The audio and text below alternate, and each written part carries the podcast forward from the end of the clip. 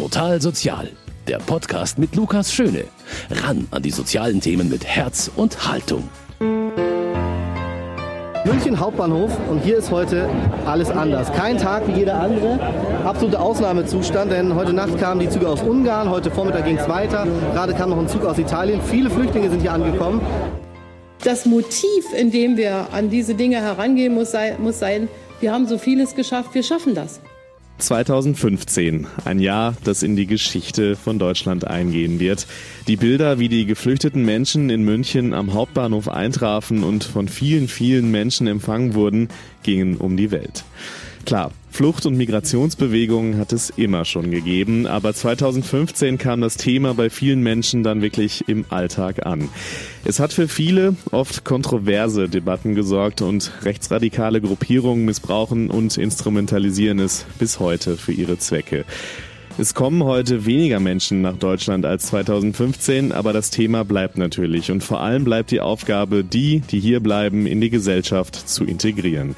Dabei arbeitet auch das Erzbistum München und Freising mit, indem es viele Projekte anstößt und unterstützt, zum Beispiel die Arbeit des Fachverbands in Via. Das und noch viel mehr gibt's in dieser Ausgabe von Total Sozial. Unter anderem sprechen wir gleich noch mit dem Diözesanbeauftragten für diese Themen, Monsignore Rainer Böck. Herzlich willkommen zu Total Sozial.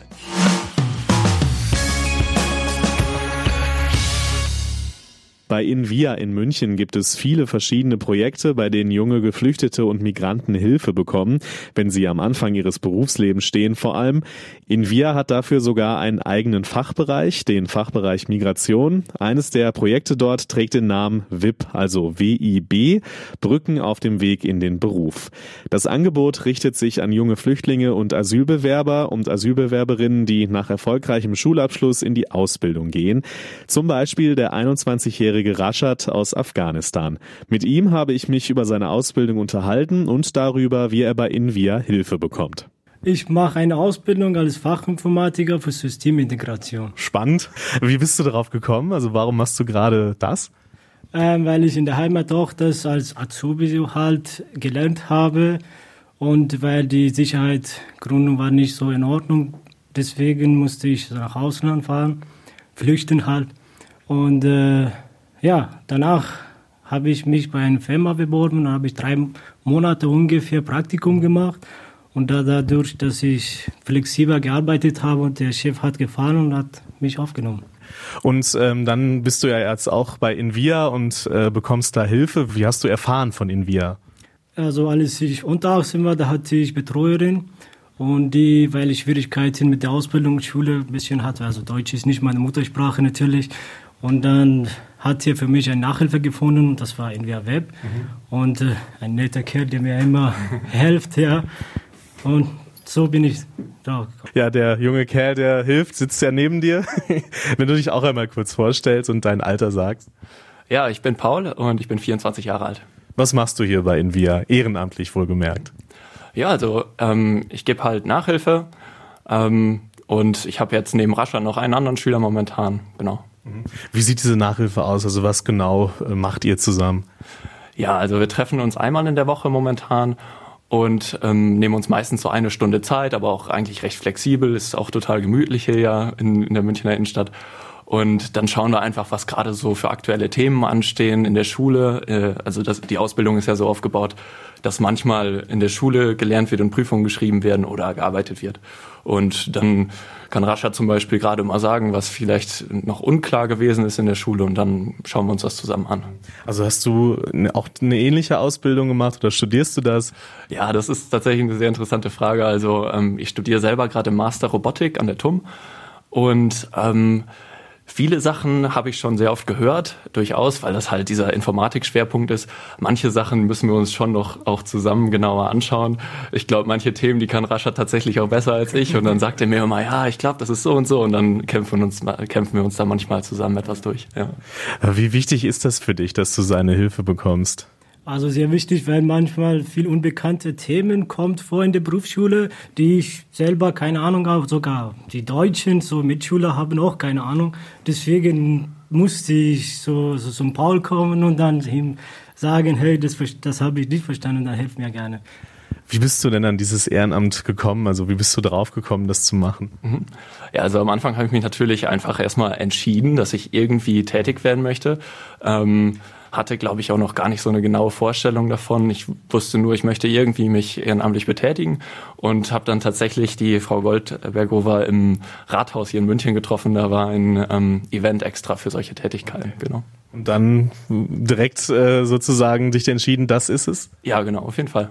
Hat mir einfach gut gefallen hier, ja. Und es hat sich auch nicht geändert bis jetzt? Nee, nee, im Gegenteil. Also ich war dann im weiteren Zeitverlauf noch positiv überrascht, weil ich das total gut finde, einfach so zu unterrichten. Das macht auch Spaß. Ich lerne selber was dabei, wie man überhaupt Dinge erklärt und so. Also total gut, ja. Der Fachbereich Migration bei Invia ist nur ein Beispiel dafür, wie das Erzbistum Integrationsarbeit unterstützt. Da gibt's natürlich noch viele, viele weitere Möglichkeiten. Und welche das sind und wie die Situation für Geflüchtete und Helfer im Erzbistum aktuell so ist, darüber habe ich mich mit Monsignore Rainer Böck unterhalten. Er ist der Diözesanbeauftragte für Flucht, Asyl, Migration und Integration. Zu Beginn eine grundsätzlichere Frage. Warum ist es denn so wichtig, Ihrer Ansicht nach, nach, dass die Kirche sich in der Integration von Geflüchteten engagiert? Das kommt sehr schön zum Ausdruck in dem Brief, den der Papst zum Weltflüchtlingstag geschrieben hat. Er schreibt da, dass es einen ganz engen Zusammenhang gibt zwischen dem Grundauftrag des Christlichen, nämlich sich dem Nächsten zuzuwenden, die Leute aus der Einsamkeit herauszuholen, äh, besonders Verletzten zu helfen, dass das exemplarisch bei Flüchtlingen sozusagen zum Tragen kommt. Also es ist unser Auftrag, Flüchtenden zu helfen, ist geradezu ein Paradebeispiel, ob wir wirklich das Christliche verstanden haben und umsetzen. Außerdem muss ich sagen, ist es natürlich ein Feld, für unsere Pfarreien, für unsere kirchliche Wirklichkeit, wo die Menschen eine Aufgabe haben, ja, die das ganze kirchliche Leben auch von neuem beleben kann, wo die Leute Anerkennung finden auch. Da kommen wir gleich dann sicher noch dazu, wie es dann so auch im, sich auf den Alltag der Pfarreien mhm. auch auswirkt. Ähm, dann ein bisschen auch zu Ihrer Arbeit. Sie haben ja jetzt den, den Grundauftrag, der da, da drunter liegt, den der Papst ja auch in seinem Schreiben sehr schön dargelegt hat. Ähm, was ist denn konkret Ihre Aufgabe? Also wie arbeiten Sie? Meine grundsätzliche Aufgabe ist, dass die Erzdiözese München und Freising gesagt hat, Flucht, Migration, das bleibt ein Auftrag für uns Christen, für die Kirche, für die nächsten Jahre und Jahrzehnte. Ein Grundauftrag. Dieser Auftrag wurde schon immer erfüllt durch die Caritas bei uns, aber die Erzdiözese hat gesagt, wir wollen das auch hereinholen, ja, sozusagen in die innere Struktur der Diözese. Und mein Auftrag ist die zunächst in einem Projekt, das jetzt über vier Jahre läuft, die verschiedenen Felder zu sondieren, wo wir uns einsetzen, wo wir uns stark machen sollen und das sozusagen, wenn das äh, äh, alles sondiert ist, dann auch in die Linie überzuführen. Mhm.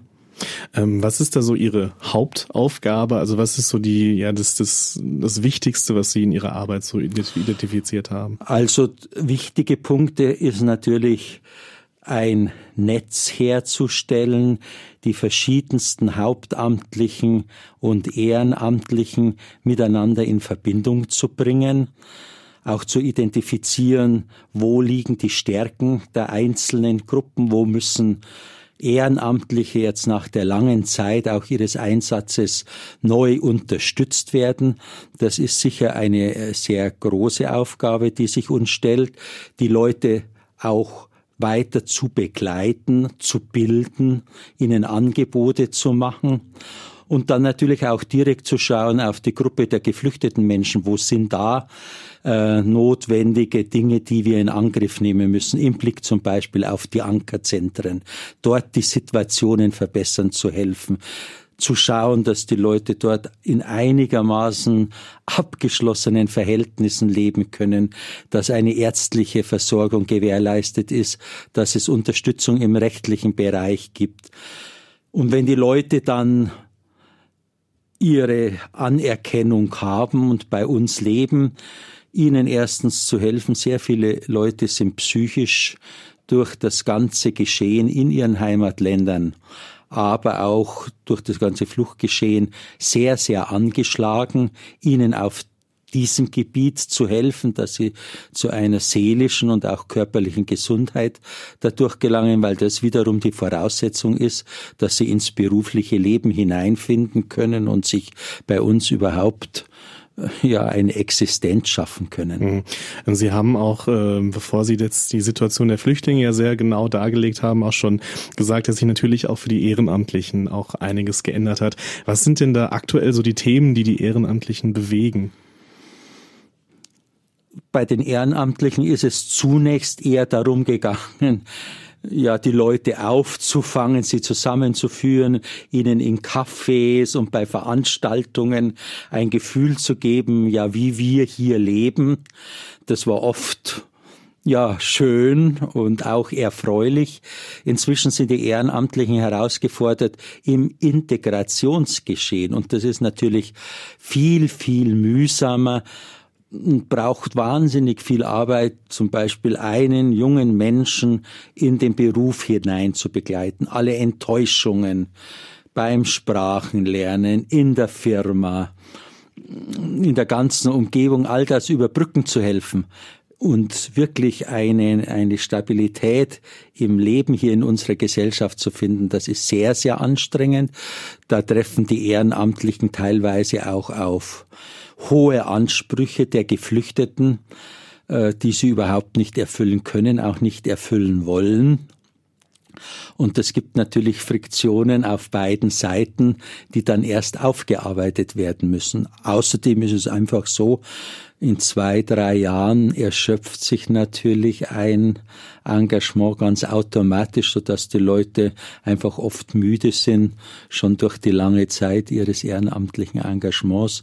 Und da zu helfen und weil sich auch jetzt wieder neue Aufgaben für uns stellen, zum Beispiel eine Sache, die mir sehr am Herzen liegt, ist so ein Pilotprojekt, das heißt Nest. Da hat die Kirchen Deutschlands evangelisch-katholisch mit dem Bundesinnenministerium vereinbart, dass sie sich kümmern um Resettlement-Flüchtlinge. Das heißt, Geflüchtete werden schon in ihren Herkunftsländern als Flüchtlinge anerkannt als Asylanten, kommen bei uns also mit einem gesicherten Status und wir sollen ihnen dann helfen, sehr rasch sozusagen die Dinge umzusetzen, die hier bei uns notwendig sind. Und da suche ich gerade hier bei uns im Erzbistum Mentorengruppen, Gruppen von jeweils fünf Ehrenamtlichen, die so eine Familie oder auch Einzelpersonen über ein Jahr hin in dieser Eingewöhnungsphase begleiten. Das ist herausfordernd. Da gibt's aber auch wieder von Seiten der Erzdiözese gute Unterstützungen, was die Wohnsituation angeht. Auch in finanzieller Hinsicht übernimmt da die Erzdiözese vieles, um auch die Ehrenamtlichen zu unterstützen in deren Einsatz für geflüchtete Menschen. Also Sie haben jetzt vor allem die Kulturdolmetscher mhm, angesprochen. Ja. Äh, Gibt es denn auch den Fall, dass sich äh, Geflüchtete auch in der Kirche ehrenamtlich irgendwie engagieren, dass sie da durch Helferkreise zum Beispiel äh, mit da reingekommen sind? Haben Sie da ein Beispiel parat? Also offen gesagt, natürlich sind die Mehrzahl der Geflüchteten ja nicht Christen und noch weniger Katholiken. Der große Prozentsatz sind Muslim. Aber es bieten sich natürlich, und das ist regional ganz verschieden, weil zum Beispiel viele Nigerianerinnen und Nigerianer bei uns in Fürstenfeldbruck in unserer Diözese untergebracht sind. Da ist wieder ein ganzer Teil auch Christen unter diesen Leuten. Da ist natürlich eine erste Anlaufstelle und eine alte Institution bei uns sind da die muttersprachlichen Gemeinden, so dass wenn es nur räumlich geht, versucht wird, dass die Geflüchteten Anschluss an diese Gemeinden finden. Und in diesen Gemeinden haben sie natürlich von Anfang an die Möglichkeit, wenn sie denn wollen, auch gewisse Rollen zu übernehmen.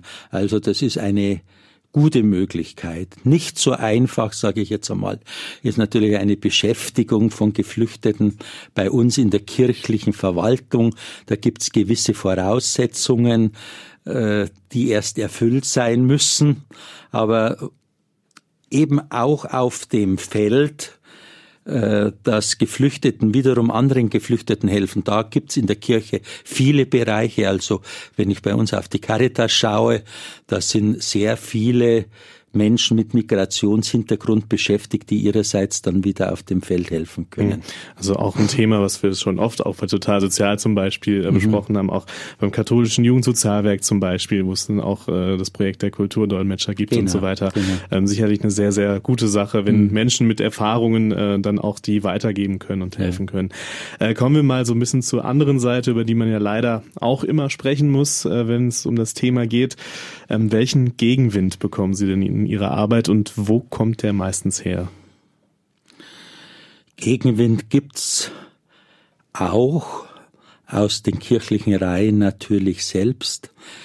Die Deutsche Bischofskonferenz hat gerade ein sehr lesenswertes Papier veröffentlicht zum Thema Populismus und da wird durchaus nicht verschwiegen, dass es populistische, rassistische, fremdenfeindliche Tendenzen in der Kirche auch gibt, vielleicht sogar in einem gewissen erhöhten Maße, was verständlich ist, weil manche gerade angefochtene Christen fürchten irgendwie um ihre Identität. Ich höre oft die Frage, ja, werden wir in ein paar Jahrzehnten dann überhaupt noch bei uns Kirchen haben und ist das alles dann in Moscheen umgewandelt, also da eine große Angst. Und ich glaube, je schwächer die eigene Identität ist, desto größer ist dann die Aversion gegen die anderen. Das sieht man ja gerade auch jetzt wieder im Zusammenhang mit den Wahlen in den ostdeutschen Ländern, dass, das, dass genau, das sehr, sehr schwierig ist, gerade dort, wo ja die eigene Identität, die christliche, kaum mehr gegeben ist. Dort wird umso mehr behauptet, wir müssten unser christliches Abendland verteidigen. Dann kommt natürlich, und das sehe ich gerade bei Suche auch nach Wohnungen, kommt natürlich auch sozusagen der Sozialneid, zum Tragen, dass unsere Leute sagen, ja, ich stehe bei uns in der Gemeinde schon seit Jahren auf der Liste einer neuen Wohnung und jetzt kommen die Geflüchteten und werden uns da vielleicht sogar in der Schlange vorgezogen. Und das ist natürlich auf vielen Feldern äh, des sozialen Gebiets, äh, dass da große Befürchtungen entstehen, so dass immer wieder die Kirche schon auch gefragt wird, ja, gehört das zu deinem eigentlichen Aufgabengefeld? Da kommen sehr aggressive Zuschriften auch. Umso schöner und ermutigender ist natürlich die Zeichen, die von oben kommen. Von unserem Papst hat es neue Kardinäle gegeben. Ich kenne sehr gut äh, den Mann, der dort für die Migrationsarbeit im Vatikan zuständig ist, ein einfacher Jesuit, der zum Kardinal jetzt gemacht würde, also ein außerordentlich schönes Zeichen. Und dann natürlich auch bei uns in der Erzdiözese, unser Kardinal steht ja voll und ganz, wenn ich zum Beispiel jüngst denke, auch an seine Aktionen in Richtung Seenotrettung und so weiter. Er setzt immer wieder Zeichen und überhaupt also unser ganzes Feld, in dem ich arbeite, so sehr unterstützt, ist natürlich ein großes Zeichen immer wieder auch in die Kirche hinein.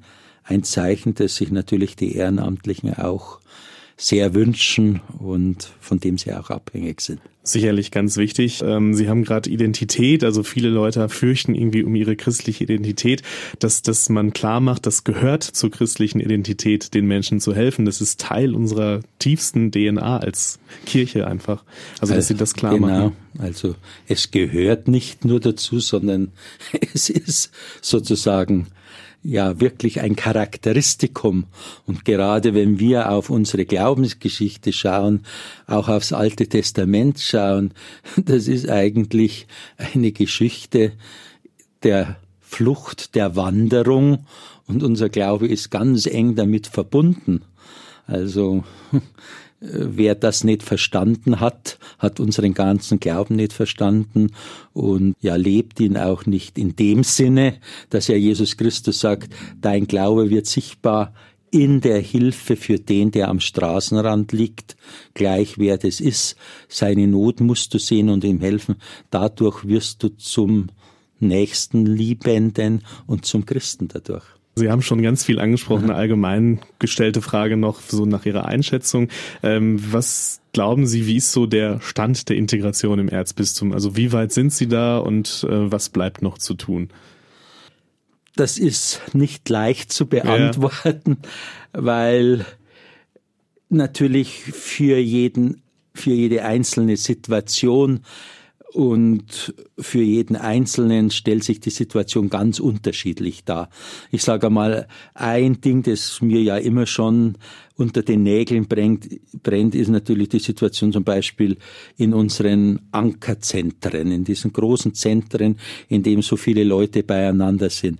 Da halte ich die Situation für relativ unzuträglich. Interessanterweise auch der Arbeitgeberverband sagt, das ist keine gute Situation, die die Leute in ihren Verletztheiten noch einmal schwächer macht, was wieder schlechte Voraussetzung ist, um in Arbeit zu kommen. Schwierig ist natürlich bei uns in der Diözese, in der Großstadt München, da gäbe es viel Arbeit, auch für Geflüchtete, gibt wieder wenig Wohnraum. Also gerade, Sie wissen ja, äh, die Diözese versucht, ja. jetzt Wohnraum zu schaffen, aber das ist natürlich eine schwierige Situation. Wo wir auch natürlich über die muttersprachlichen Gemeinden noch immer wieder neu ansetzen müssen, ist das Feld in unserer Kirche, in allen Vereinen, in allen Verbänden immer wieder eine neue positive Stimmung auch für Geflüchtete zu schaffen. Wir wissen nicht, was auf uns zukommt. Im Moment ist es natürlich so, dass die Situation einigermaßen befriedet ist, sage ich jetzt einmal, was Neuankommende angeht. Aber wenn wir den Leuten die vom Umweltschutz was verstehen, zuhören, die sagen zu den jetzt ungefähr 80 Millionen auf der Flucht befindlichen Menschen werden über kurz oder lang durch die riesen Umweltschäden locker 200 Millionen noch einmal dazukommen. Wo sollen diese Menschen hinkommen und wie sind wir darauf vorbereitet? Insofern finde ich es sehr gut, dass die Diözese und auch andere Diözesen alles tun, um sozusagen vorbereitet zu sein, auch für künftig, äh, was da noch alles passieren kann, wenn man das auch jetzt nicht abschließend beurteilen kann, wie wir das bewältigen sollen. Das ist wohl so große und wichtige Themen in 20 Minuten. Vielen Dank, Herr Böck, für das Gespräch. Gerne, sehr gerne. Monsignore Rainer Böck hat's gesagt, Integration ist eine Aufgabe, die bleibt und wo die Kirche natürlich auch in den nächsten Jahren und Jahrzehnten sich engagieren wird und immer klar machen wird, Menschen, die auf der Flucht sind, Menschen, die vor Krieg und Gewalt fliehen, denen müssen wir helfen. Das ist ein urchristlicher Auftrag. Und damit endet diese Ausgabe von Total Sozial. Ich bedanke mich für Ihr Interesse, liebe Hörerinnen und Hörer, und hoffe natürlich, dass Sie auch nächstes Mal wieder mit dabei sind, wenn es heißt Total Sozial. Bis dahin wünsche ich Ihnen alles Gute. Mein Name ist Lukas Schöne. Total Sozial, ein Podcast vom katholischen Medienhaus St. Michaelsbund, produziert vom Münchner Kirchenradio.